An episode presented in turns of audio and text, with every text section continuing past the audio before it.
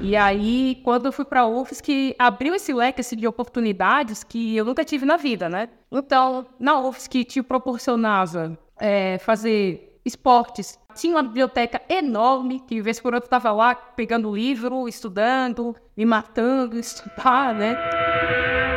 Eu critico muito né, a vida acadêmica, né, por vários motivos, mas eu também sei ser grata por tudo que ela me deu, né? Então foi por causa da vida acadêmica que eu pude viajar é, para os Estados Unidos esse ano para apresentar trabalho. Eu pude, há cinco anos atrás, viajar para a Inglaterra. Então, se não fosse essas oportunidades, eu jamais iria para o exterior, né? Eu fazia algo que eu acho hoje que é uma, uma grande violência comigo mesma, que era só me comparar com as pessoas brancas, comparar com todo mundo, com homens brancos, e aí a gente, aí a academia tem uma questão de competitividade que mesmo que você não seja uma pessoa competitiva, e se você não é competitivo, você se sente inferiorizado, que era o meu caso, por exemplo, a gente começar, eu começava a me comparar muito, não, tem que produzir, tem que produzir, tem que produzir, tem que fazer artigo, tem aquilo. E acabava que isso aí era extremamente danoso para mim, né? Um pouquinho antes, né, de começar a fazer a coleta de dados e gravar, efetivamente, eu eu comecei a participar como voluntária de, de alguns grupos que trabalhavam ali na, na Cracolândia, né? Então eu começava, eu ficava ali, eu, eu ia toda semana, né? E conversava com aquelas pessoas, algumas, algumas mulheres, eu pintava a unha, né? Eu parava para conversar.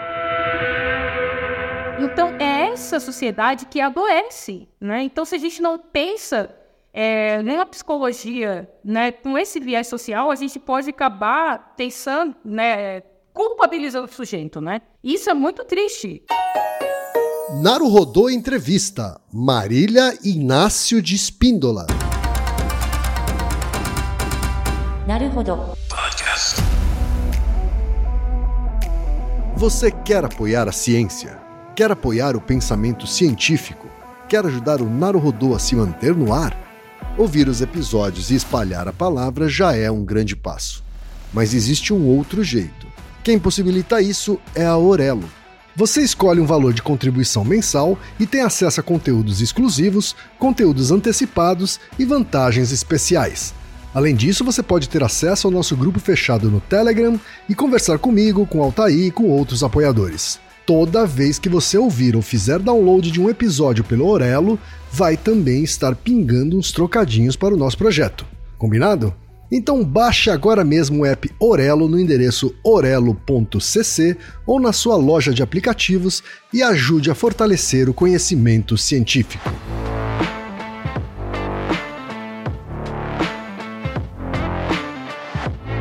E chegamos ao momento Alura.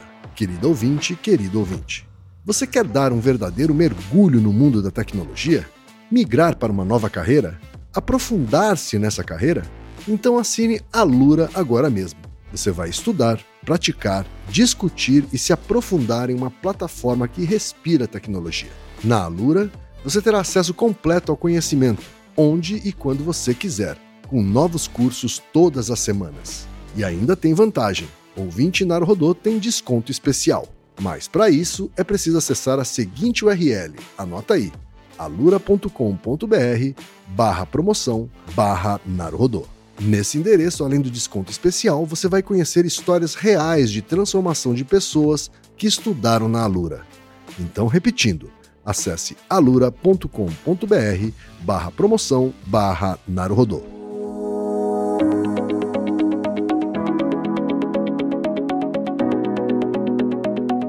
Ilustríssimo ouvinte, ilustríssimo ouvinte, seguimos com a série Naruhodô Entrevista, que vai trazer conversas descontraídas com cientistas brasileiras e brasileiros que contarão sobre suas trajetórias, seus pensamentos e seus campos de atuação. Essas conversas alternam com os episódios regulares temáticos, combinado?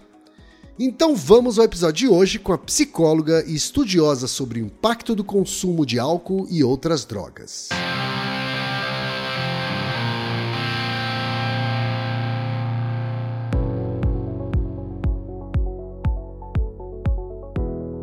Marília é mestre e doutoranda pelo Departamento de Psicobiologia, área de Medicina e Sociologia do Abuso de Drogas da Unifesp. Psicóloga graduada pela Universidade Federal de Santa Catarina, UFSC, atua em pesquisa sobre álcool e outras drogas sob a perspectiva biopsicossocial. É pesquisadora do Núcleo de Pesquisa sobre Saúde e Uso de Substâncias, o NEPSIS da Unifesp, e possui experiência em análises estatísticas com programação de software e metodologias qualitativas e quantitativas. Vamos então para a conversa com a Marília?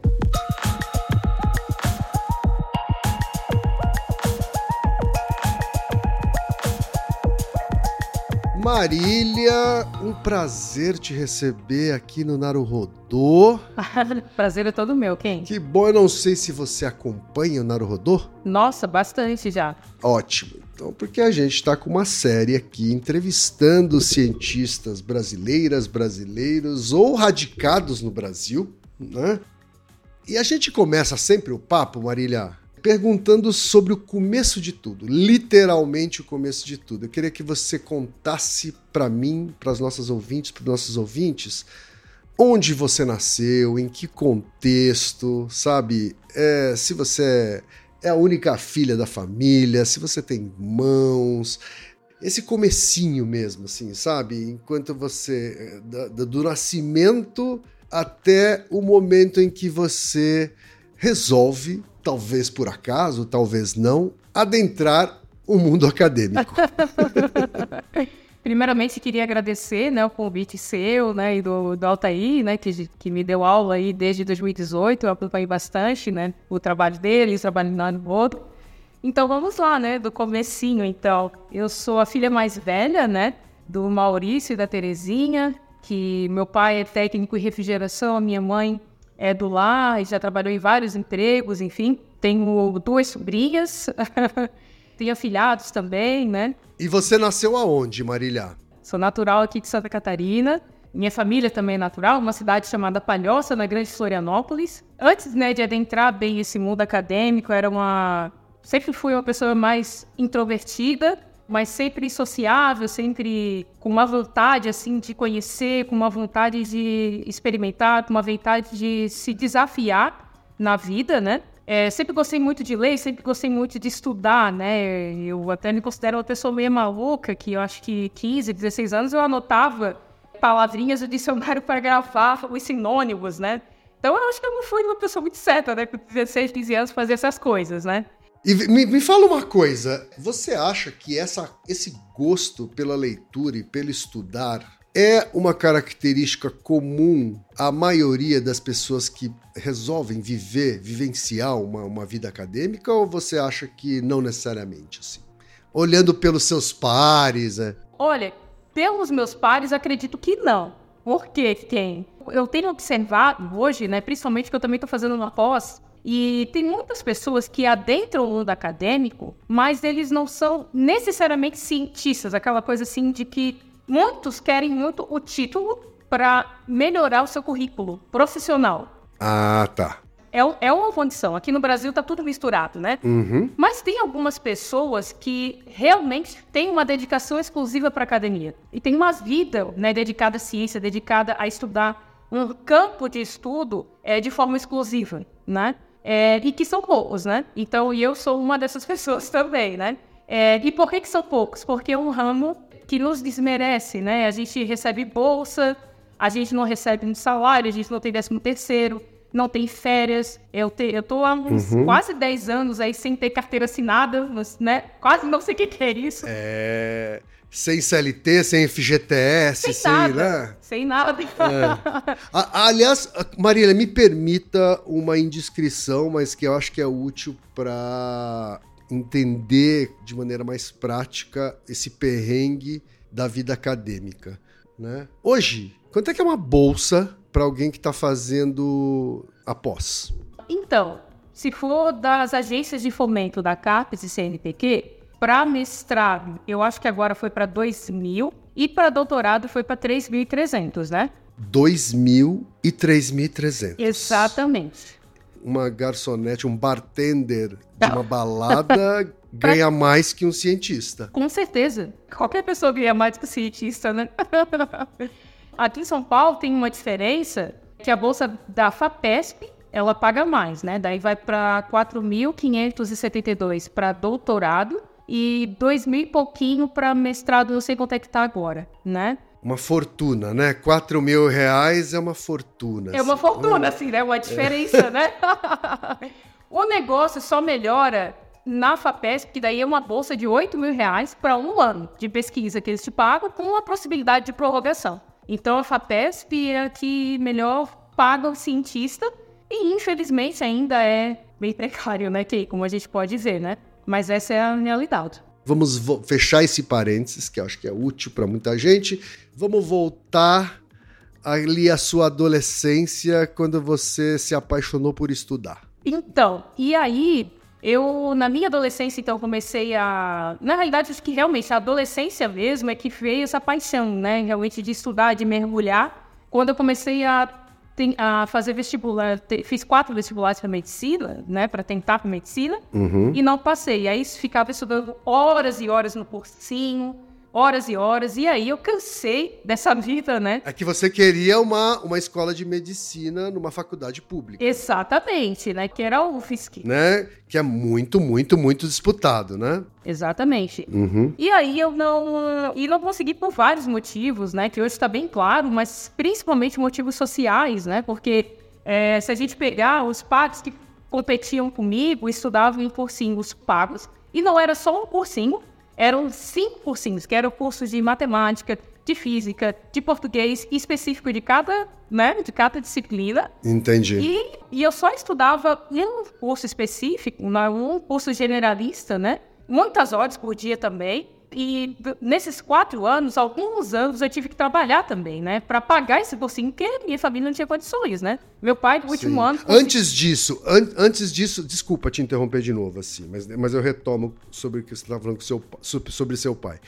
Antes disso, a sua vida foi em escola pública? Isso, basicamente, basicamente. Foi todo o ensino tá. médio é, em escola pública uhum. e quase tudo ensino fundamental em escola particular. Eu tive só dois anos em escola pública também, só tive dois anos em escola particular, que foi uma época que meu pai nos colocou, só eu e meu irmão do meio conseguimos, né? E, a, e você acha que isso, esse histórico em escola pública foi uma, um dificultador para enfrentar esses vestibulares aí? Nossa, uhum. infelizmente, porque eu, quando eu adentrei o cursinho, eu ficava desesperada com a quantidade de coisa que eu não sabia. Entendo. Eu acredito que deva ter escolas públicas muito boas, né? Uhum. Mas, infelizmente, foi só... isso que eu também aqui em Santa Catarina, né? As escolas não são tão precarizadas, né? A escola do meu ensino fundamental não foi tão precária assim. E mesmo assim, só que é difícil, né? Concorrer com pessoas que sempre estudaram em escola particular, que sempre estudaram, que teve seus pais incentivando desde o início, né? Para fazer um vestibular concorridíssimo, né? E, infelizmente, essa falta fez toda a diferença, né? É, eu fiz escola pública né, no fundamental, aí eu fiz uma fundação. Sei. Que era uma escola semi-particular, assim, né, subsidiada pela prefeitura de Osasco, né, onde eu cresci. É, o ensino já foi um pouco melhor, uhum. mas ainda assim, quando eu cheguei no ensino médio, e olha que eu fiz escola técnica, né, o que hoje chama, sei lá, eu não sei o nome que tem hoje, mas já foi Cefet, já foi várias outras. ETEC, não é? Na minha, é, na minha época era a ETFSP, que é a Escola Técnica Federal de São Paulo, né? A ETEC são as estaduais, eu fiz a federal. Sei. E aí, lá eu me defrontei com a realidade, assim, sabe? De como, de como a minha formação é, básica foi muito ruim, muito fraca, né? Assim, porque, porque os meus pares que vinham de escolas particulares e de cursinhos de vestibulinho, uhum. né? Eles nadavam é, é, facilmente, assim, sabe? E eu tinha que, meu Deus do céu, eu não tive nada disso no meu, no meu ensino fundamental, então eu entendo essa, essa, é, é, né, esse, essa distância que existe aí. E ainda tem gente que acredita em meritocracia, né? Mas assim. é, a gente está falando de uma corrida muito desigual, né? Que tem gente que chega, já, já parte alguns quilômetros na frente, assim, né? Com certeza, com certeza. Nossa, inclusive, até tem um, um vídeo, não sei se você já assistiu o um videozinho do Porchat, que ele compara uma linha de chegada junto com o Paulo Vieira, e aí fazem perguntas, né? É, você estudou em escola particular? Dá, dê um passo, daí o Pochá dá um passo, o Paulo Vieira não fica. Eu acho que é alguma coisa nesse sentido. E aí vai fazendo várias Sim, perguntas. sim, sim. Que é um grito. Aquilo simboliza muito bem que é a desigualdade social no Brasil. Aquilo Sim, representa. sim, é o- ele- ele- isso se chama o jogo do privilégio. Ah, é isso. O jogo do privilégio, é, É, né? tem um nome. Depois foi Eles replicado, né? partem. É um outro jeito de demonstrar isso. As pessoas partem de uma mesma linha, só que aí Isso. É, a pessoa que teve mais privilégios começa a dar passos pra frente e a pessoa que não teve esses privilégios não sai do lugar. né? Exatamente. E aí chega um momento em que a corrida fica completamente desigual. Exatamente. Mas voltando ali ao que você estava falando, eu não sei nem se você vai lembrar, mas você falava que você ia falar que o seu pai dizia alguma coisa. Você se lembra disso? Você lembra do que, que era? Eu lembro, eu lembro. Não, eles, a gente, eu ia falar, Ken, que no último ano de cursinho, meu pai conseguiu pagar, né, vestibular generalista, né, numa escola boa aqui eh, na Grande Florianópolis, né, no último ano. Uhum. Só que mesmo assim ainda foi muito difícil, né? Da, mesmo assim não consegui passar, não consegui ter a aprovação. E aí onde eu decidi... E você queria medicina. Você e eu queria medicina. tava certo Ah, com medicina. Daí nesse ano é que eu Tá. desisti tudo, joguei tudo pro No alto. quarto, na- no quarto no vestibular quarto vestibular, que você não passou. ah, que eu não passei, né? Joguei tudo pro alto e fui fazer psicologia numa universidade, né? Pelo ProUni. Daí eu ganhei uma bolsa do ProUni, né? Consegui, fui bolsista do Certo. ProUni, né? É, muito grata também àquelas políticas de fomento, né? De 2013, aqueles anos dourados, né? Que a gente tinha. E... Sim. E ali eu fui beneficiária, assim, do ProUni, onde eu fiz a, a ILO. Eu me apaixonei pela psicologia, né? Aham. Né? Essa universidade, ela é legal, tudo, ela já me despertou o que eu queria. Só que eu quero ir para a UFSC, né? Porque eu também cheguei a fazer o cursinho pré-vestibular da UFSC, né? Sou filha, sou cria daquele cursinho. Eu já conhecia todo o ambiente de Universidade Federal e é a melhor. E eu sempre tenho uma ambição de querer estudar em lugares melhores do Brasil, do mundo, aquela coisa assim, né? E aí eu decidi para a UFSC, daí fiz o vestibular na época, daí passei para psicologia, daí continuei. E ali segui o meu estudo, né? Na, na psicologia e...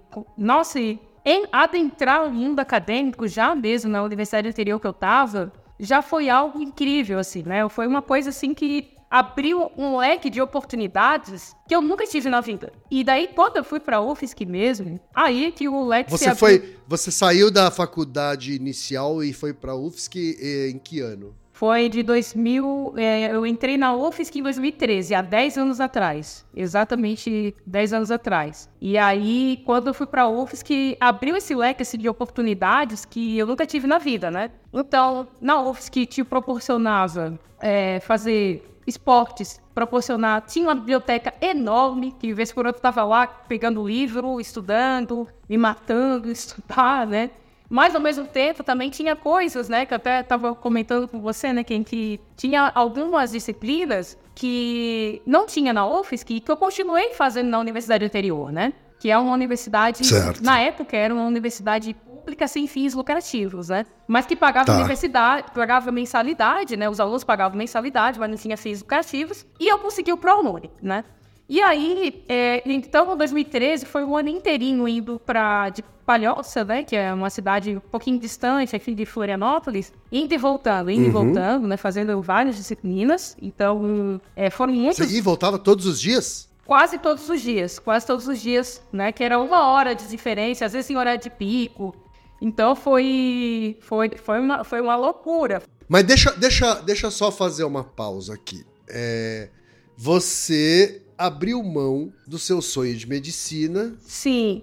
e foi para um novo sonho, psicologia, né? Como é que foi isso? Foi, foi meio um prêmio de consolação para você mesma? Ou você mentalmente reprogramou o seu sonho? Como é que foi isso? Nossa, que boa pergunta, Ken. Eu nunca tinha parado para pensar desse lado, assim, com esse com esse viés, assim, né? Eu acho que eu comecei a, a enxergar outras possibilidades de vida, assim, né? Com a UFSC, isso ficou muito claro, né? E adentrar na Universidade Federal, com todas as oportunidades que tinha, e adentrar a uma universidade, para mim, foi meio que, sim, um prêmio de consolação, uma algo que já era suficiente para mim, que eu podia fazer muita coisa sem precisar voltar para trás. Porque eu poderia ter muito bem, ter, né, ter largado, ter feito o vestibular de medicina em 2013, né? Poderia, né? uhum. né? Eu pensei nisso. Várias pessoas já me disseram, algumas pessoas, eu lembro de uma amiga minha que falou isso, né? Olha, o médico ganha bem, aquela coisa toda. Mas eu, né, tive uma decisão interna de, não, eu vou seguir essa área que eu também me apaixonei pela... A, a, a psicologia, ela tem uma, uma parte teórica que eu me identifiquei, né, e de, uhum. de estudo teórico, que eu me identifiquei muito e que eu fui aprofundando, que eu fui estudando. Outra coisa também que que eu verifiquei que me deixou, que me completou com um sonho, né, de desistir desse sonho e para ir para um outro sonho, foi a questão da pesquisa científica, né? É, eu certo. comecei a fazer pesquisa científica com, com uma professora lá mesmo dessa universidade anterior, né? É, que me incentivou muito, né? Carol Bartilotti, uma pessoa querida, né? E me incentivou bastante, já em 2011, né? Então ali também o brilho dos olhos começou foi forte, né? Começou a brilhar muito intensamente com a pesquisa, né? Então foi outra coisa também que me deixou muito na época, né? Depois eu fui mudando, né? Porque 10 anos, né? A pessoa vai se transformando, uhum. a personalidade vai mudando. Mas outra coisa que me brilhava os olhos foi o estudo do cérebro, né? A neurociência, a neuropsicologia, né? Tanto que hoje eu estou fazendo uma pós, né? É, maluca, né? Tá fazendo doutorado em uma pós-graduação, mas tudo bem. Mas eu acho que mas é um pouco para retomar esse sonho que essa, esse gosto, esse desejo de estudar questões cerebrais si, não viés mais psicológico, neuropsicológico, aquilo e aquilo me isso é outro, outra coisa que me motivou a aceitar essa decisão, né? A tomar essa decisão de não, vou ficar, né? Mas eu vou ser cientista, né? Eu vou e na época, eu queria realmente ser professora, porque era a única visão que eu tinha na vida, né? Não, você só cientista, você só professora, você seguir área acadêmica. Isso para mim, né, já era o suficiente, né? Depois, o tempo foi passando, a minha personalidade foi se modificando, a minha visão de vida, a visão de mundo foi se modificando. E eu vejo eu comecei a enxergar outras possibilidades de realmente ser cientista, mas não necessariamente estar atrelado numa universidade para dar aula. Mas aí. Quando... Você vê como é importante a gente dar vazão aos sonhos, né? Ao, a, a imaginação, né? Você se enxergar, conseguir se projetar em determinados lugares lá na frente, né? Você nasce numa, num contexto muito. de muitas dificuldades. Sim. Né?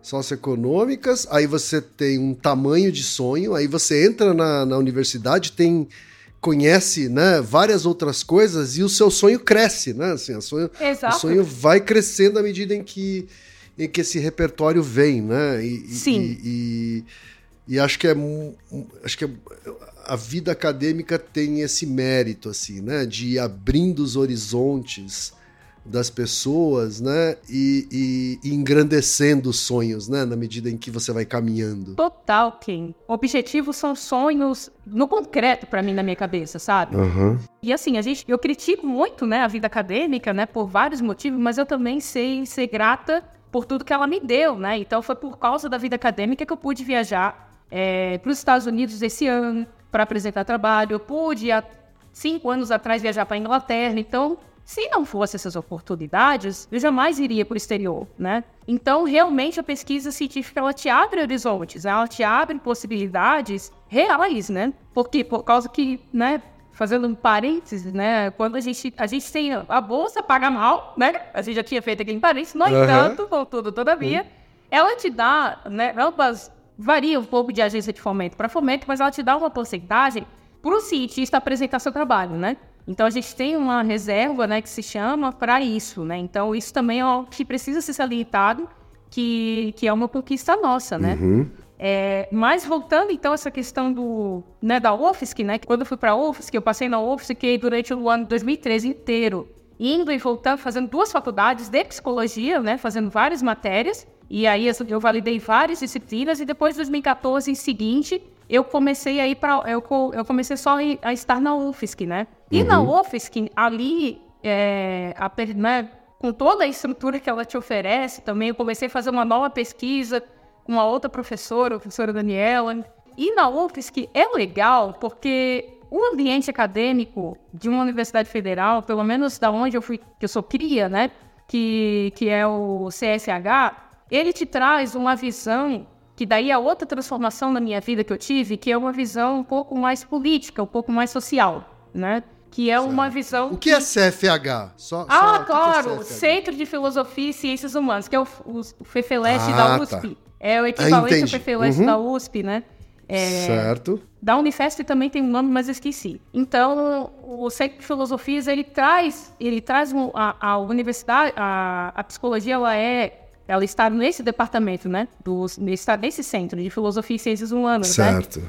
Então, uhum. isso diz muito do curso que eu fiz. Diz muito do curso que eu fiz, né? Ter essa abordagem uhum. social e política, né? Então, isso me trouxe... Isso foi uma das maiores contribuições que a UFSC me trouxe. Foi uma das maiores contribuições. E junto com isso também, eu, é, começou a ter disciplinas, mais já no final, né? Mas antes eu já comecei a ter esse contato com questões raciais mesmo, né? De, eu comecei a ter o contato e ter a consciência da minha negritude a partir né, de debates, alguns debates esporádicos em disciplinas sociais, ali da UFSC mesmo, é, sobre consciência racial, né? E aquilo começou a me despertar, começou... Eu comecei a refletir sobre mim mesmo, comecei a estudar sobre isso, né? Ler sobre isso. E em 2014 que eu coloco que é essa data que começou essa minha transformação racial, né? De conscientização uhum. nesse sentido. E foi... Uhum foi muito bom. Foi, foi outra coisa que a UFSC me trouxe, né? Foi um, uhum. foi um conhecimento que transforma a gente, né? Transforma a sua personalidade, né? Sim, como, como um ser político mesmo, com, assim, né? Muito bem, exatamente. Como um ser político, né? Ou, ou como que você atua politicamente no mundo, né?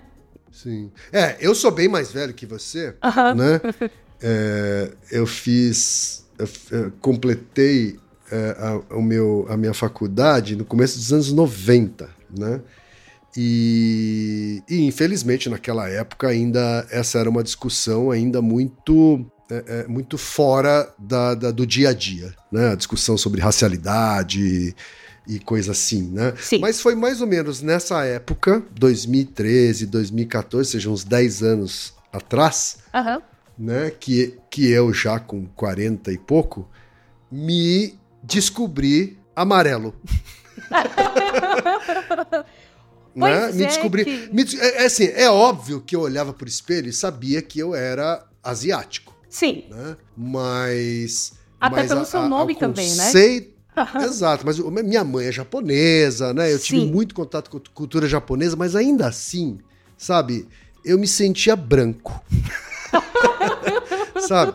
Eu me sentia branco porque eu tinha meio. Eu, né, eu convivia com brancos, eu, eh, né, eu trabalhava com brancos, eu fiz faculdade com brancos, eu vivi no mundo da comunicação, da publicidade, que é muito embranquecida também, né? Então, e eu tinha privilégios parecidos com os dos brancos. Aham, né? sim, sim. Muitos dos privilégios, né? O asiático aqui no Brasil tem privilégios parecidos com os dos brancos, né? Então, até a página 2, tá? Não, é, não são todos, tá bom? Sim. Sim. Ó, você japonês pode ser até vice-presidente, mas presidente da companhia já é mais difícil. Ah, CEO asiático já é bem mais difícil entendi. de encontrar. É, né, você pode ser deputado, agora não venha querer ser senador, não venha querer ser presidente da república, né?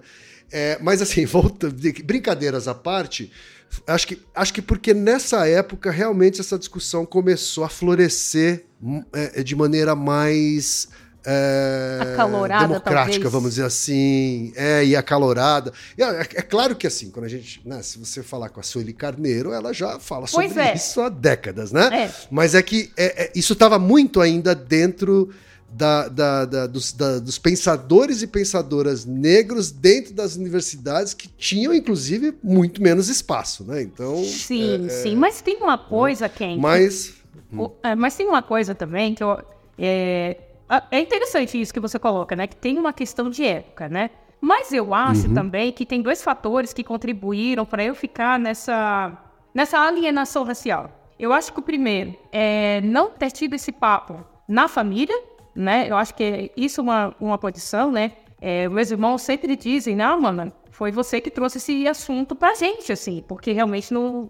Era a gente quase não debatia, quase não debatia. Eu acho que isso é não, né? Meu, minha família é muito miscigenada por parte de mãe e não tanto por parte de pai, só que meu pai, por exemplo, foi criada por uma mulher branca junto também, né? Então, Sim. apesar de também minha avó biológica, né, também ser negra retinta. Então, eu acho que isso é um ponto. Uhum. E o segundo ponto é que eu acredito que esse debate também não chegou tanto para mim anteriormente, porque eu sou uma pessoa que tem uma certa passabilidade por causa que eu sou mais clara, eu sou uma negra clara, né? Então, Sim. antigamente. Uhum. E aí eu uhum. tinha mais responsabilidade ainda, porque eu relaxava meu cabelo, eu não usava cabelo afro como eu tinha. Eu comecei a utilizar o cabelo afro em 2014. Então, eu comecei a soltar ele, deixar ele, esse black que eu uso. Então foi. O seu a... orgulho negro também começou a florar junto. Com né? certeza, com certeza. Então eu acredito que é, eu acho que é, não tinha, né? Acho que é interessante você trazer esse recorte temporal, né, da, da tua experiência, né?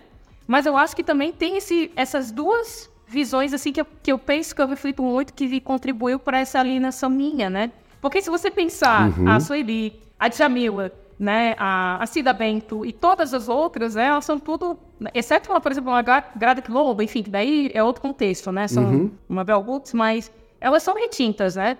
Então, se a gente pegar a história da Jamila Ribeiro, por exemplo, né, que é uma filósofa, né, que tem aí, que ela fez um, um, ela fez um trabalho muito legal de democratizar esse conhecimento mais acadêmico, trazer para uma linguagem muito mais mais acessível para várias, né, para ensino médio, enfim, para todas as outras pessoas. Uhum. Ela, ela é retinta e, ela, e os pais dela também são retintos. Então, desde pequena, né, já nasceu. O pai dela veio para o movimento sindical, né? Então, assim, é, é eu acho que isso fez grande diferença também, né? Para eu ter, não me reconhecer nessa consciência racial, né? E a partir do momento que você tem essa consciência racial e está no mundo acadêmico, isso te traz uma nova motivação também, uma, uma motivação adicional de ser mais uma pessoa que é, contribui para a representatividade da população negra no mundo científico acadêmico, que também é um mundo é, originariamente muito embranquecido nossa, e total. masculino, né? É, total, total, total. Meu Deus do céu. E para mim, nossa, hoje sim, é, quando adentrei no mundo acadêmico inicialmente, como essa questão, é, bom, eu entrei no, na, na pós-graduação mesmo e, e né, foi em 2017, né? Mas na academia, como eu fui me construindo, né, e foi transformando essa minha personalidade, hoje eu valorizo muito isso, mas antes eu não valorizava, eu simplesmente é, eu fazia algo que eu acho hoje que é uma, uma grande violência comigo mesma, que era só me comparar com as pessoas brancas, comparar com todo mundo, com homens brancos, e aí a gente, aí a academia tem uma questão de competitividade que mesmo que você não seja uma pessoa competitiva, e se você não é competitivo, você se sente inferiorizado, que era o meu caso, por exemplo, a gente começava, eu começava a me comparar muito, não, tem que produzir, tem que produzir, tem que produzir, tem que fazer artigo, tem aquilo. E acabava que isso aí é extremamente danoso para mim, né? Então eu não uhum. enxergava que eu não valorizei. Quando eu tirei o título de mestrado, né, de mestre, eu não valorizei muito. Eu só fui valorizar pouco, pouco tempo atrás, assim. E hoje, hoje valorizo muito, muito mesmo é, estar nesse espaço acadêmico e não só e não falando de racismo na pesquisa científica, né, que é algo que eu poderia, eu gostaria de estudar mais profundamente como acadêmica, óbvio, né? Mas acabou que a, as circunstâncias da minha vida acabou me levando para uma outra área de pesquisa que é álcool e drogas, né? Que, no qual eu estudo já bastante tempo. Sim. Mas eu vejo isso uma, uma, algo muito positivo também, porque a gente tem que ocupar todos os uhum. espaços, nós pessoas negras, né? Não é só porque estamos na universidade vai ter que falar de racismo. É obrigado a falar de racismo. Não, né? Óbvio. Não, óbvio que não. Não. Uhum. E eu fico. E eu. E aí, quando eu entrei no mestrado e eu conheci ah, o mundo, né, do um outro mundo, né, que daí eu acho que foi isso quando eu entrei na Unifesp, a Unifesp ela, como a gente está num departamento muito bom, né, é, de conceito 7 na CAPES, é um departamento que oferece muita questão de método científico, né, de muito aprendizado, disciplinas excelentes, né, com professores excelentes. E e disso eu me desenvolvi e comecei a, a, olhar outros horizontes, né? É, e aí, nesse mesmo ano, 2017, né? Tendo aulas que não tá aí mesmo, eu comecei a enxergar que eu poderia fazer outras coisas que não fosse, que ainda mantivesse o que eu gosto, que é o quê? Fazer ciência, uhum. mas ao mesmo tempo pudesse melhorar um pouco a minha vida, que é o quê? Que é estudar ciência de dados. Então, a partir de 2019, quando eu comecei né, o doutorado, quando eu, terminei o mestrado, eu fui aprender a programar, eu fui aprender a fazer análise de dados. E aí, voltando a esse assunto de racialidade, eu estou numa área que tem poucas pessoas que fazem isso, né? Porque né, a matemática, a estatística é vista como uma coisa assim, meu Deus do céu, é um apavoro, né? É uma coisa assim uhum. impossível, né? Se aprender. Tem um, um estigma, né? Muito, muito ai, eu não dou conta disso, não sei o quê. Não, não tem nada a ver, né? Então, e eu me especializei muito nessa área, né? E assim que acabar o doutorado, quero migrar mais para essa área, mas sem deixar de ser cientista, sem deixar de ser. Até porque ciência de dados ainda é cientista, né? Então, é um outro, é um outro lugar que a pessoa, que eu como pessoa negra estou ocupando, é que desconstrói, que buga a pessoa racista, né? Sim. Que buga, porque não tem, que é um... E aí eu já vi, né, pelo pouco que eu já tô nessa área de programação, que é um ambiente extremamente branco, extremamente, né, pou, pouquíssimo negro e extremamente machista, né? É machista e também Sim. a maioria são pessoas, é, são homens, né? Então, uhum, uhum. eu sou totalmente diferente nesse, nesse ambiente, né? E é nesses locais que eu quero estar também, porque a gente precisa ocupar esses espaços, né? É isso daí. Ô, Marília, vamos falar então agora. Sim. Antes da gente falar sobre as suas áreas de estudo, Marília, eu queria que você explicasse uma coisa que você falou no meio do, do seu discurso e que eu não quis te interromper, uhum. que é CAPES, CAPES nível 7. Que Katsu é isso? Explica pra gente, que não é cientista. Então, o departamento, é, na pós-graduação, é, os departamentos eles são classificados é, pela CAPES, que é a Coordenação de Aperfeiçoamento de Pessoal de Nível Superior, que é uma fundação né, vinculada ao Ministério tá. do, da Educação no Brasil, né, e Ciência e Tecnologia também, uhum. que classifica os níveis de pós-graduação no Brasil, né?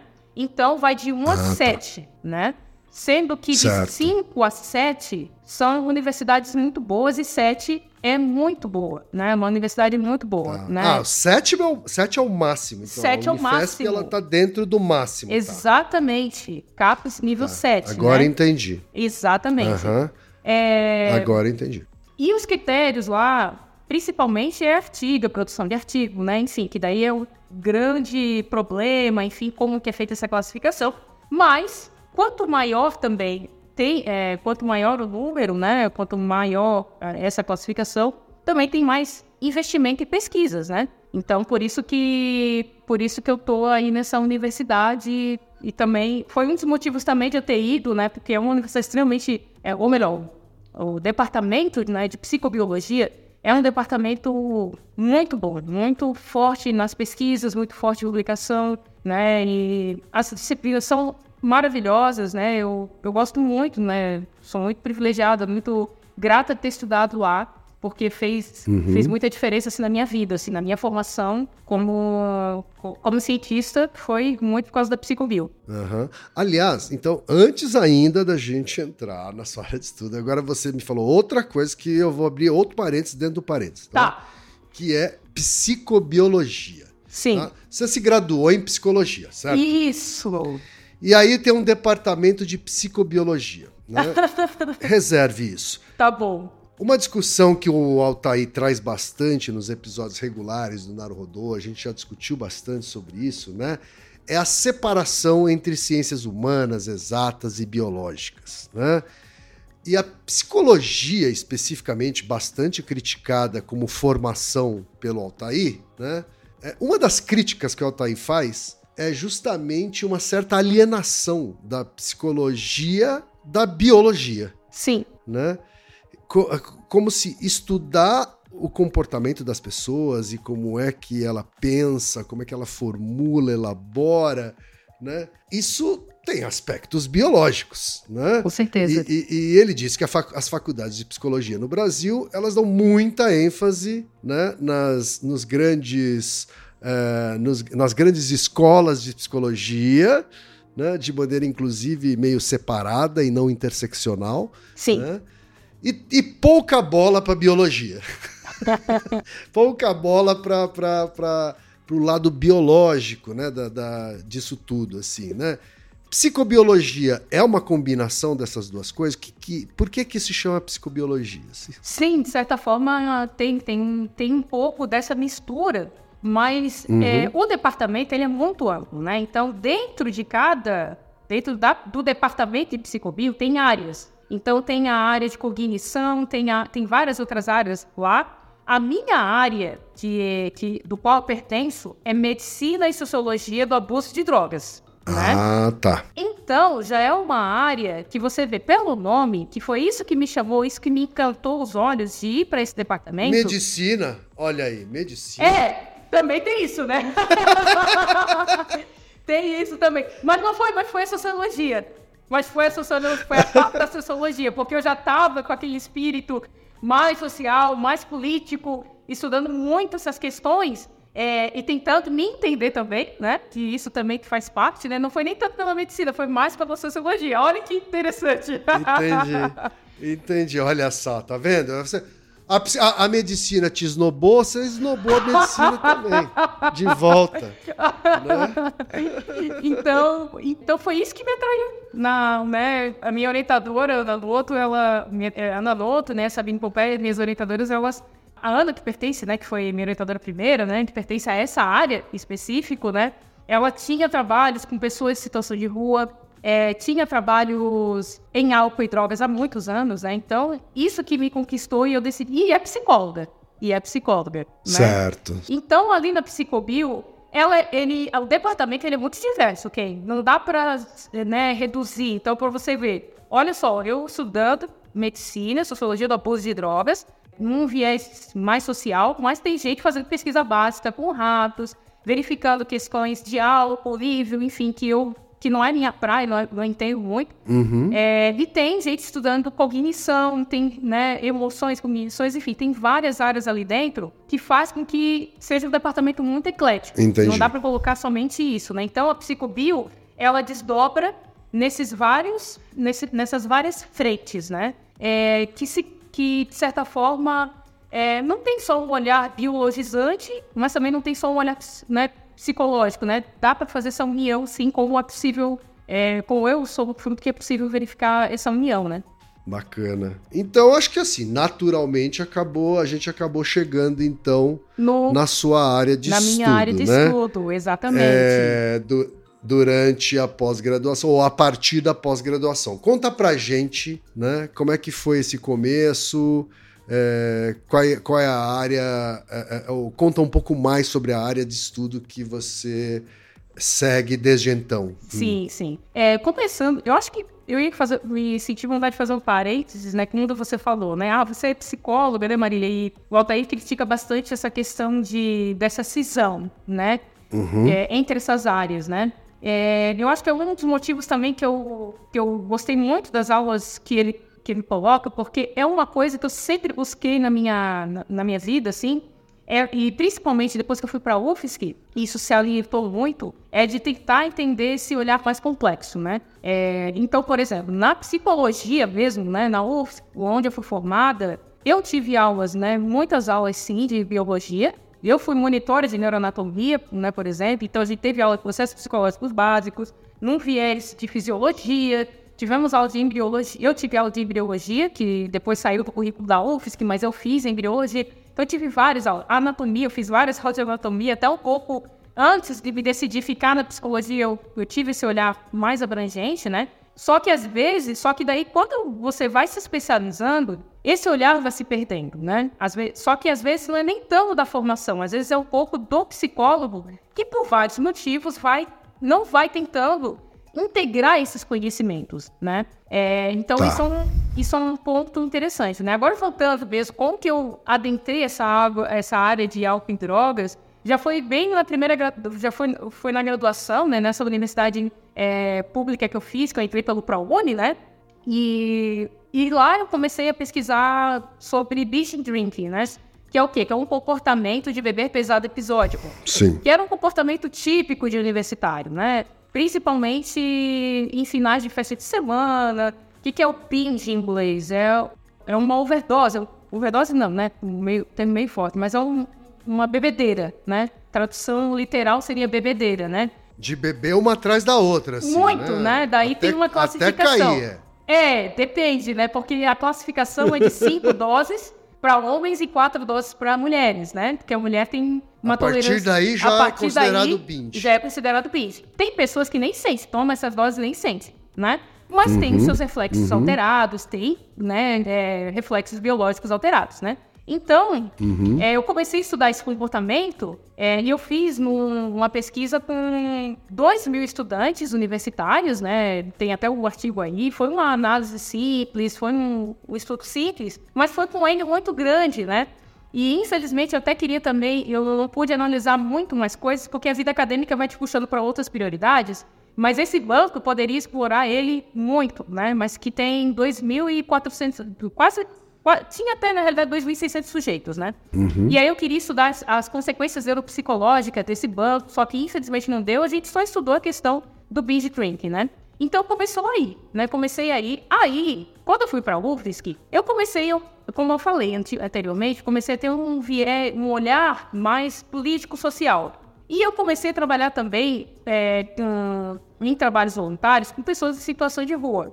Aí eu pensei, não, eu quero trabalhar com pesquisa para tentar verificar alguma prática, alguma, alguma contribuição para a sociedade com a pesquisa é, que pudesse melhorar um pouco a vida dessas pessoas em situação de rua, né? Porque nesse trabalho voluntário que eu comecei a fazer em 2014, é, os relatos dessas pessoas eram terríveis, né? De, um, de exclusão social, uhum. né? questões raciais eu nem adentrei tanto, mas principalmente a questão social, principalmente a questão de classe, é, é uma questão familiar mesmo, terrível, né? Então era uma situação muito uhum. complicada e é uma situação que me tocava muito. E aí eu decidi ir por um pouco mais para esse lado, né?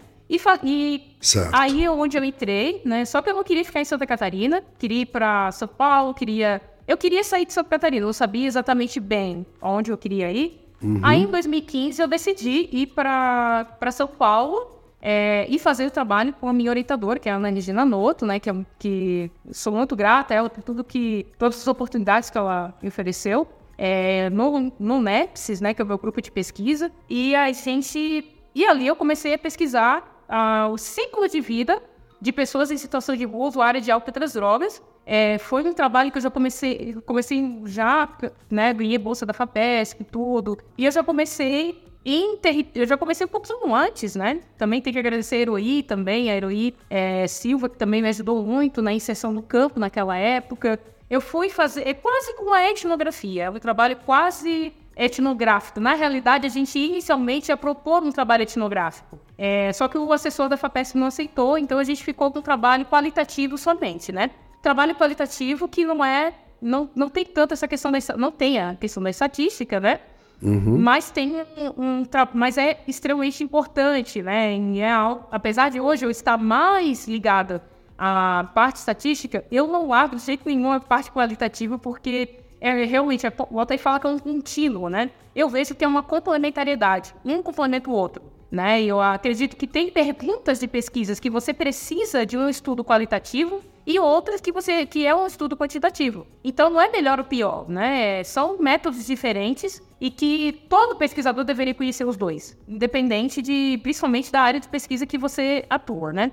Agora, você só um, só um parênteses. Todo, todo você, parênteses. Você teve que ir a campo, você teve que ir a campo para conversar com pessoas numa situação de muita vulnerabilidade, né? Pessoas que moram na rua, moram e vivem na rua, assim, né?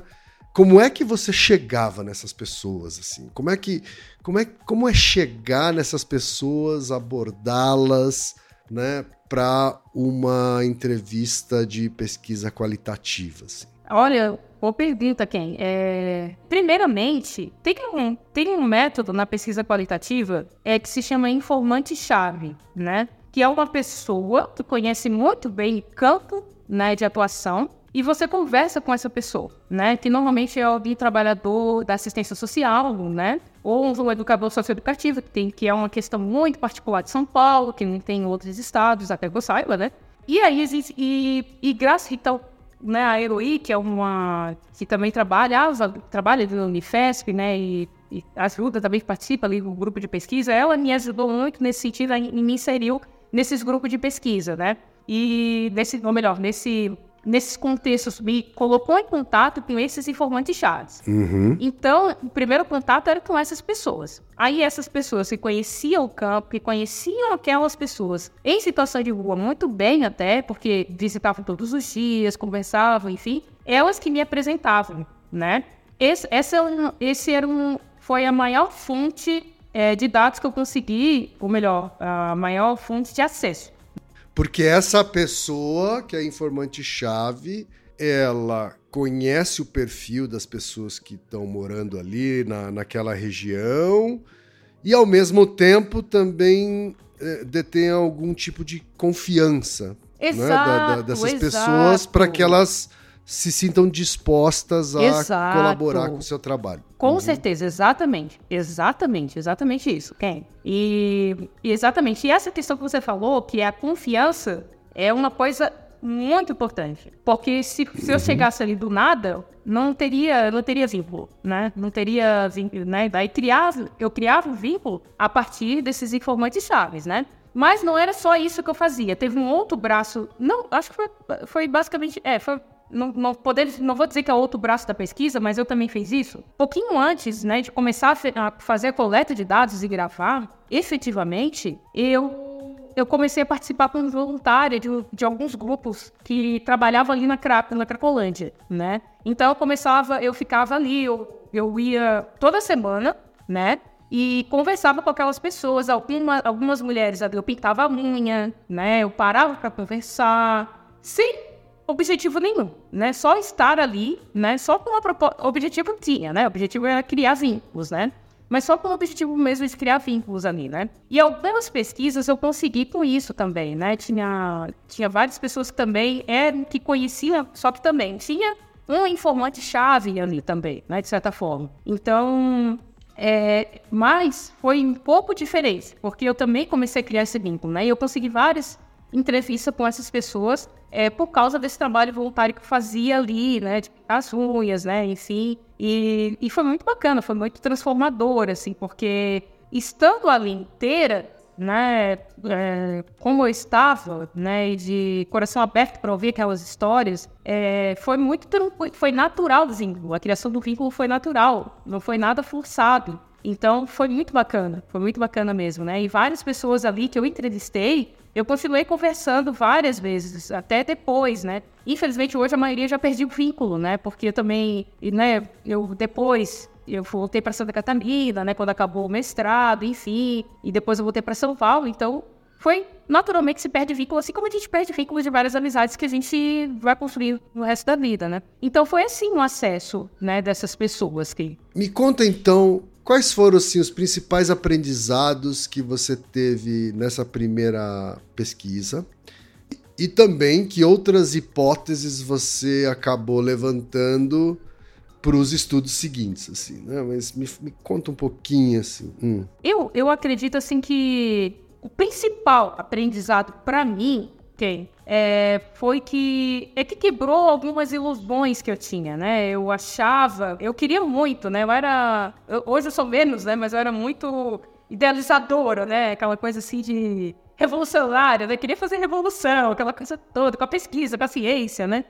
E eu levei um pouco de um balde de água fria com isso, né? Porque eu cheguei à conclusão com a pesquisa de que para a gente realmente resolver, resolver, que eu acredito sim é possível resolver o problema da situação de rua, nós precisamos de incentivo de cima para baixo, ou seja, de governo, governo não, eu acredito que de Estado. Nós precisamos de políticas de Estado permanente, é, efetivas. Aí vai a questão quantitativa nesse sentido, né? Com avaliações periódicas para tentar melhorar né? Ou verificar, opa, tem, não está tendo efetividade, está tendo efetividade.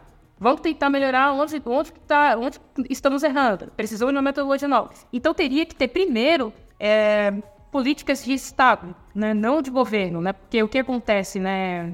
Acontece que as- muitas vezes são políticas de governo, muda o governo, né? Perdeu tudo que foi construído anteriormente. Acabou a política. Acabou a política. Acabou a política. Então foi isso um- dos grandes acha- achados, sabe? Para tentar, para começar a resolver esse problema, para começar, né? Porque senão Porque é muito complexo. É muito complexo, né? Então, acho que o principal aprendizado para mim foi isso, sabe, quem? É... E os resultados da pesquisa, eles mostram é, que depois, né, aí respondendo a sua segunda pergunta, né, os achados para práticas é, posteriores, é, que uma pessoa ela acaba indo para a situação de rua é, pelas questões sociais, né, e, e tá atrelada a questão de álcool e outras drogas, sim, mas um problema não, não exclui outro e um pode levar à situação de rua ou vice-versa, enfim. A droga pode levar à rua, a rua pode levar né, consumo de álcool e drogas, enfim. É, e de que esse problema ele é muito complexo, né? E que precisa ser atacado em várias fontes, né? De, é, de áreas e de conhecimentos, né? Então, eu acho que esses foram os principais, os principais resultados que a pesquisa traz também, né? E de que é uma questão que, que eu é, tentei avaliar essa questão do desenvolvimento humano, né? A pessoa nasce, né? Vai, passa a infância. Então, a infância dessas pessoas já vinha com vários problemas, principalmente familiares. Os problemas familiares eram os que mais é, ocorriam, né? Quando a, é, na infância, né? Na adolescência eles continuavam e já muitas dessas pessoas já iam para a questão da para a rua né, para a questão da de rua já na adolescência por causa dessas consequências, né? E ali já encontrava a questão né, de, da droga, né? Ou já vinha com uma questão né, da droga já na, em questões familiares, a pai bebia e aí já saía. Então, é um, são situações extremamente complexas e que não adianta jogar água nessas pessoas lá e varrer o fluxo lá da Cacolândia. Não vai adiantar nada, só vai fazer o fluxo mudar de lugar. Porque a raiz do problema é muito mais complexa e muito mais profunda. Mas é possível sim atacar isso, né? Nós temos vários exemplos, né? Tem várias políticas de, políticas que poderiam ser trazidas para o Brasil e poderiam ser implementadas políticas, criadas políticas brasileiras, sim, para adentrar esse problema. Mas, infelizmente, falta, falta pessoas que se sensibilizem uma outra coisa também que eu verifiquei, que a gente via muito, é que essas pessoas, elas estavam com a autoestima tão detonada, que tão detonada, que elas, elas quase não se consideravam parte da sociedade. Mas não é porque... É, é, da onde que vinha isso? É porque as pessoas não as tratam como seres humanos. Então começa por aí. Não é gratuito, né? Não é gratuito essas pessoas se sentirem fora da sociedade, porque de fato a gente acaba tratando eles como Exato. um tum como um tumor, né? Então assim, é, na cabeça de muita gente a solução seria simplesmente sumir com essas pessoas. Sim. Né? Sumir com essas pessoas, né? E de certa forma, quando uma prefeitura né, quando o, o, a gestão de uma prefeitura vai lá e, uh, e, tira eles de um determinado lugar, né, eles estão simplesmente tentando uh, uh, esconder né, para debaixo do tapete. Exato. Né? Exato. seja, seja jogando água e aí eles vão para um outro canto do bairro, seja com soluções ainda mais violentas, né, que é levar essas pessoas para outra cidade, assim, né? Tem, tem ideias, né, de, de, de, governadores, inclusive, que incluem esse tipo de, esse tipo de, de, de possibilidade, né? Assim, é realmente muito triste, mas ao mesmo tempo, como você diz, é um problema bastante complexo, assim, né? Total, total. É... E a partir daí, hein, Marília, o que, que você passa a investigar depois disso, hein? Então, depois disso, né, quem eu saio um pouco é, dessa área, é, de, ou melhor, eu mudo um pouco o, o público, né? Por quê? Porque eu me deparei com uma empatia extrema, né, a lidar com essa população. E daí eu levei muito tempo para admitir que eu não dava conta de lidar com essa população de tanto sofrimento que me tocava demais, né? Então eu ficava muito hipersensível certo. com tudo isso, né? Então daí eu fui... E meio impotente também, né? Você não, mas é principalmente você... por causa da impotência. E aí eu fui trabalhar então com algo, com um doutorado, com o banco de dados já coletado, né? E foi uma proposta que a minha orientadora me fez, né? Porque eu falei para ela que queria voltar a fazer o doutorado, isso em 2020, né? E aí ficamos alguns meses junto com a co-orientadora, né? Escrevendo, que o banco de dados é da minha co-orientadora, escrevendo o projeto de pesquisa. E aí eu estou investigando o uso, a primeira experimentação é, de álcool na adolescência, né? Num banco né, já coletado, né? O banco ele foi coletado com o objetivo de verificar várias análises de, de, de estadiamento puberal, impulsividade, várias medidas neuropsicológicas, né? Então, um banco enorme, né? Mas a, a orientadora, ela queria alguém que, né, que investigasse essa questão do álcool né, na adolescência, né? E aí foi um feita. banco enorme, então significa que a abordagem agora já é mais quantitativa. É mais quantitativa, exatamente, né? O banco é enorme de variáveis, uhum. né? De quantidade de pessoas, Sim. ela não é tanta, mas o suficiente para fazer várias pesquisas, né? Então, exatamente. Daí eu fui para uma área mais quantitativa, né? Pensando também de que eu precisava me desenvolver é, melhorar minha vida financeiramente também, né? Sair um pouco de ficar de, nessa na dependência somente de bolsa depois do doutorado, porque fazer o doutorado era é uma condição sine qua non, né? Não tem como não fazer porque é meu sonho, né? Não tem como. Uhum. Então, aí eu, e eu quis também, né, fazer a dedicação exclusiva pelo, pela questão de, né, de ter tempo, de estar tá inteira ali naquelas análises, né? Sim. E sim. aí, primeiramente, a gente fez um... Só que dentro do, dentro do meu projeto de doutorado, é, eu fiz uma validação de uma escala chamada... A escala é Caos no Ambiente Familiar, né? Para a gente entender, né? Tentar colocar para todos, todos os públicos, né? Ah, quando a gente vai fazer o trabalho quantitativo, nós temos, nós precisamos de instrumentos, né? Que mensure determinado fenômeno, né? Que pode ser fenômenos psicológicos, biológicos, enfim. No meu caso, seria o fenômeno mais psicológico, que seria o caos no ambiente familiar, né? E aí a gente tem a maioria dos instrumentos que é utilizados na psicologia são instrumentos de autorrelato, ou seja, a pessoa vai lá, faz tem uma escala que é um conjunto de questões que foram previamente estudadas, mensuradas, para tentar pegar, digamos assim, né, o melhor daquele construto psicológico, né, que seria o caos ambiente familiar. E aí essas escalas, né, ou esses instrumentos, eles precisam ser validados, né? E o que, que é validação? Né? A validado e adaptado, porque a maioria das escalas elas são de fora, né? são de outra língua. Então nós precisamos né, colocar numa cultura brasileira né, e verificar para aquela cultura se aquele instrumento ainda mede o que, se, o que ele se propôs a medir. Né? Então foi isso que eu fiz numa parte do meu doutorado. Porque esse dado, né, desse caos ambiente familiar, eu vou fazer um outro, uma outra pesquisa, um, outro teste, né, quantitativo, para verificar se ele tem relação com o uso de álcool na adolescência, né, nessa primeira experimentação, né. Então isso, esse foi um dos trabalhos que já está pronto, enfim, já só vamos mandar para, só falta mandar publicação, né. E o segundo trabalho que a gente está fazendo é que a gente verificou que esses instrumentos, né, que mensuram o álcool em si, a primeira experimentação de álcool em si, ele está levemente bagunçado na literatura, né? Então a gente está escrevendo um artigo, né, para tentar organizar um pouco como que deve ser feita a primeira, como que deve ser mensurada a primeira experimentação, né? Então, em linhas gerais é isso, né? Porque o artigo ainda está no prelo, tudo, não posso falar muita coisa, né?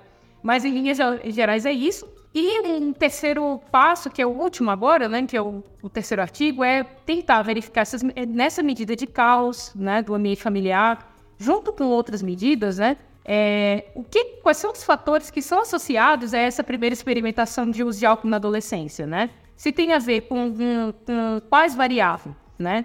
E aí nós estamos, nós vamos decidir aí essa semana, né? Já temos algumas, alguns prognósticos, né? se essa primeira experimentação ela pode ser um fator de risco para consumo excessivo no futuro, que é o que os artigos já têm dito, né, que tem vários estudos longitudinais é, falando que essa primeira experimentação ela tem associado a uma propensão maior no futuro de beber pesado episódico, né, o beach drink, que eu inicialmente pesquisei lá no, na graduação, né, então faz uma ponte, né, com essa minha graduação e né, nessa pesquisa. E então é mais ou menos isso, assim, que a gente está pesquisando hoje no, no doutorado, né, pretendo ele defender ano que vem, né? Que é o prazo para defesa. Talvez um pouquinho ah, antes. já é ano que vem, então. Já, já é ano tá que vem. Finzinho, então. Já tá no, tô no fim, tô no uhum. fim. Tô no fim dele mesmo, né? Tô, tô uhum. no fim. Como o banco já estava coletado, né? Que, que é um dos maiores desafios do pesquisador é coletar dados, né? É um dos maiores desafios, né? Na, nossa, e foi uma das coisas que eu quis é, me abster nesse doutorado, né? No doutorado, porque dá muito trabalho,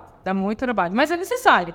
Então, como eu já tive outras experiências de coleta, né? Eu decidi, não, vou fazer um. Quero sim coletar um banco de dados, quero, quero participar já do banco de dados coletados, que daí eu já faço as análises mais tranquila disso, né?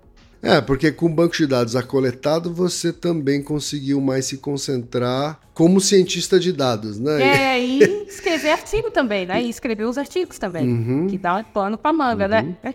E também escrever os artigos. E também isso, né? Aí eu comecei a me aprofundei. Nossa, estudei muito ciência de dados, estudei muito programar em softwares estatísticos específicos para isso, né? Que é que é um outro mundo à parte, né? Um mundo denso, né? Em matemática. Mas é muito gostoso, eu gosto muito disso, eu gosto muito disso, é muito gostoso fazer isso. Como é que esse seu gosto pela matemática para alguém que estava pensando em fazer medicina, no fim fez psicologia na graduação. É, tá vendo? é, esse conhecimento da matemática, ele veio lá de trás, do ensino fundamental ou do médio, ou ele de fato só aflorou na universidade? Na verdade, vem um pouquinho também do ensino médio, né? Não, não tanto do ensino médio. O ensino médio era. É, eu sempre fui mediano em matemática, né? Minhas notas melhores foram uhum. outras ciências, né, enfim. Mas quando eu comecei a entender, que eu vi que eu era capaz de entender, que era mais fácil do que eu imaginava, e sem a pressão, né, de um vestibular no final do ano, foi uma coisa assim, libertadora, né? E, e a forma, e a estatística, porque assim, não é, a matemática que eu estudo não é uma matemática de análise algébrica, ainda não, né? Eu vou adentrar numa matemática mais profunda daqui a pouco, né? Mas não é uma. A matemática que a gente precisa entender estatística, ela é uma matemática mais do ensino médio, realmente, né? Quando a gente faz ali uma equação do primeiro grau, uma equação do segundo grau, né? Então, a forma. Então, fica muito mais fácil de compreender. Isso é um ponto, né? Que é uma, uma questão que o Altair traz muito, né? É, um segundo ponto, Ken, é que, na realidade, eu sempre tive essa, essa fagulha, assim, de tentar entender as áreas e tentar fazer, de tentar estudar várias áreas ao mesmo tempo, né? O que às vezes é ruim, que acaba desfocando um pouco, né? Mas eu gosto muito de, de estudar outras áreas, né? Já estudei né, artigos de física quântica, né? Enfim, já faz, tem muita coisa da psicologia. E a psicologia ela te proporciona isso, por incrível que pareça. Pode ser que pode aparecer que aparentar que não, mas a psicologia, ela é um campo amplo, né? Então, quando, por exemplo, a gente pode falar, tem né, psicofísica, nós temos áreas como psicologia ambiental. A psicologia, ela adentra tudo, né? Então, isso é muito bacana, né? Da psicologia, ela te dá esse pensamento complexo em si. Para quem gosta, né? Porque tem pessoas, claro, que vai seguir aquela igrejinha, né? Ou de forma, né? Não significa que todo mundo é assim, obviamente, né? Mas tem pessoa que só vai seguir aquilo, né? Então, esse é outro ponto, assim, né? Mas eu vejo as coisas integradas, eu consigo. É, eu, claro, quando a gente vai estudar, a gente estuda separado, mas eu sempre busquei integrar as coisas na minha vida, né? Os conhecimentos que estudo, né? Então, eu gosto também muito de filosofia, né?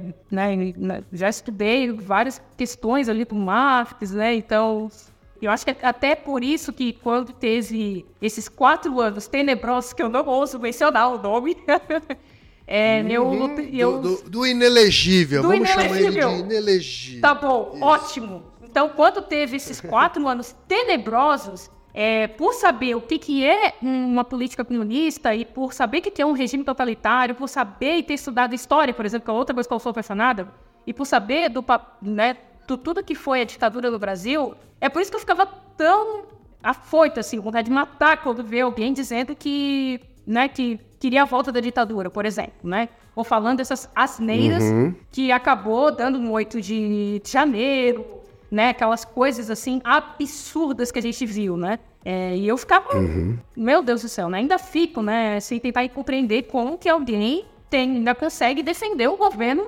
daquele, né? Eu não consigo entender. E uhum. muito foi por causa dessa questão, dessa integração de áreas do conhecimento é, que eu sempre busquei colocar na minha vida, né? Eu acho que é uma curiosidade de cientista mesmo, né? Uhum.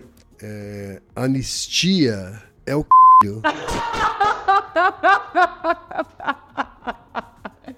Marília, para encerrar essa nossa conversa, o tempo passou muito rápido, mas eu queria que você contasse onde é que você se enxerga ou onde é que você gostaria de estar em 2033, daqui 10 Nossa. anos.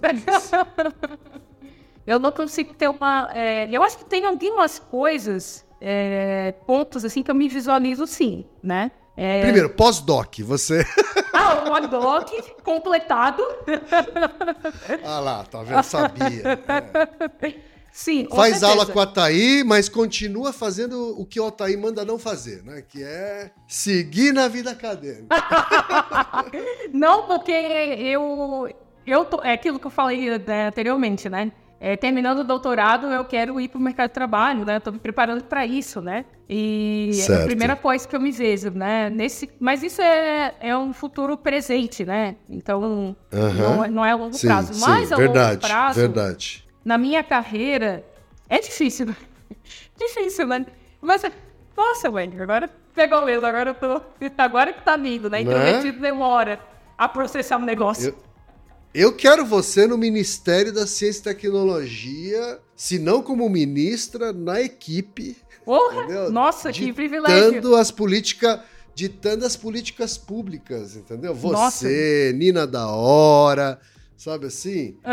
Toda essa mulherada preta que tá que tá quebrando tudo, quebrando paradigmas, sabe? Nossa, que legal. É, né, e, com, e com esse pensamento de como é que a gente melhora a vida das pessoas por meio da ciência, né? Porque Sim, é, é- é- ok, a gente precisa pagar boletos, né? E tem gente que vai trabalhar para ajudar a indústria farmacêutica a fabricar drogas para doenças que ela mesma criou, mas, mas é muito bom encontrar uma psicóloga, né, com uma visão social da sua profissão. E eu confesso para você que isso não é tão comum assim.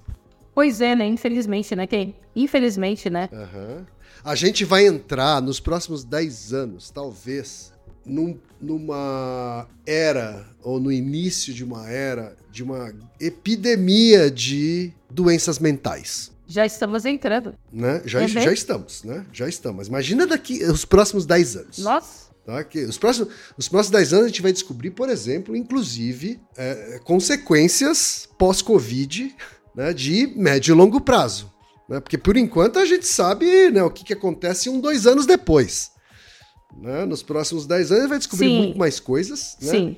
A gente está entrando numa, numa, numa época dominada pela inteligência artificial que vai transformar profundamente as relações de trabalho, é, vai eliminar muitos tipos de emprego, né? E isso vai, Vai. afetar a saúde mental das pessoas. Vai. Com Né? certeza, com certeza. É, então, eu gostaria muito que mais psicólogos é, com visão social, né, com essa abordagem é, social, é, ganhassem espaço. sabe? Ah, que bacana. muito. É, eu, eu também queria ver isso também, sabe? É, infelizmente, eh, tem muitos colegas nossos, assim, de profissão, que colocam só um óculos, né? para enxergar um Uhum. determinado fenômeno psicológico, mas ele tem várias raízes, né? Então é, Uhum. é extremamente complexo, né? Essa epidemia que a gente, a gente já vê um pouco disso, né? É, a própria pandemia já trouxe muitas sequelas, né? De saúde mental, Sim. né? Ao mesmo tempo que tem um lado positivo que faz com que a gente aborde isso de uma forma mais natural, né? Apesar de ainda ter pessoas achando que psicólogo é para doido, né? Que eu vi isso há pouco tempo. Isso. Né? Essa semana eu vi terapia é coisa pra doido. Eu não preciso de terapia porque eu não sou doido. Poxa vida, né? Nossa. É, é, infelizmente, né? Ainda tem essa ignorância que é ignorar mesmo, não de brutalidade, né? E cabe a gente também, né? Nós psicólogos, de fazer essa divulgação de que, infelizmente, ainda precisa ser feita, né? Não, né? Psicólogo não é só pra doido, né? Uma doença mental não é coisa de doido. É um problema como se fosse uma cárie no dente, um problema do coração como se fosse no médico, né? Uma E perna fraturada, Uma né? perna fraturada, né? Então é a minha mesma coisa. terapeuta, né? A minha, a minha ex-terapeuta.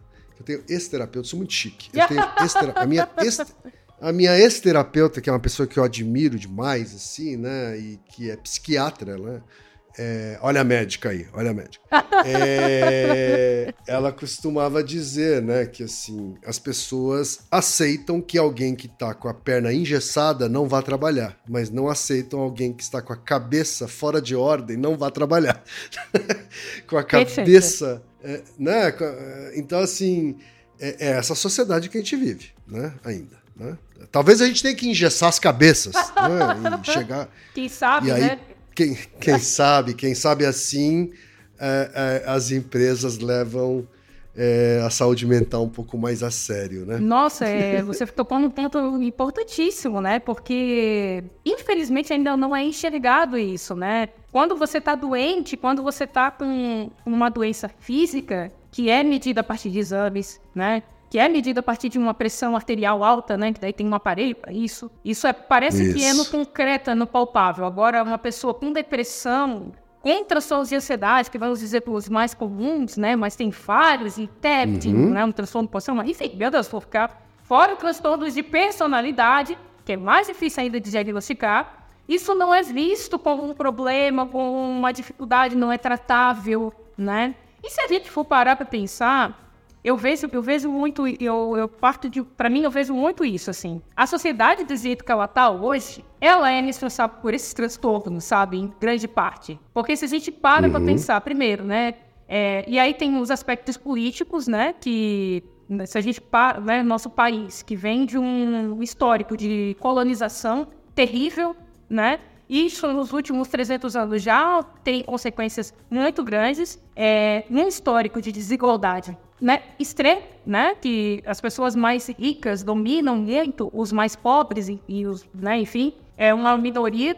Então, é, e essas pessoas mais ricas é que detêm a grande parte do, na, da produção do capital do Brasil. Então, se a gente for parar para pensar nisso, e aí vem um ciclo né, de desigualdade que perpetua né, né, em todas as pessoas que estão ao meu redor, por exemplo, né, e que, e que são frutos dessa desigualdade, é, qual é a válvula de escape para tentar. E, e, o pior, e eu acho que é isso, essa sociedade, por causa desses problemas, ela faz com que a gente não sonhe. Ela faz com que essas pessoas que estão em desigualdade social, que estão ali ralando todo dia, elas vivam uma vida assim, ó, na roda do hamster, né? Correndo atrás da roda do hamster, uhum. somente um pensando. Um dia depois do outro, né? Exato, somente pensando na sobrevivência, em alimentar filho, e tentar pagar as contas. E fica isso por anos e anos e anos e anos e anos. E ela não consegue sonhar, realizar os sonhos dela. E às vezes ela nem tem sonho.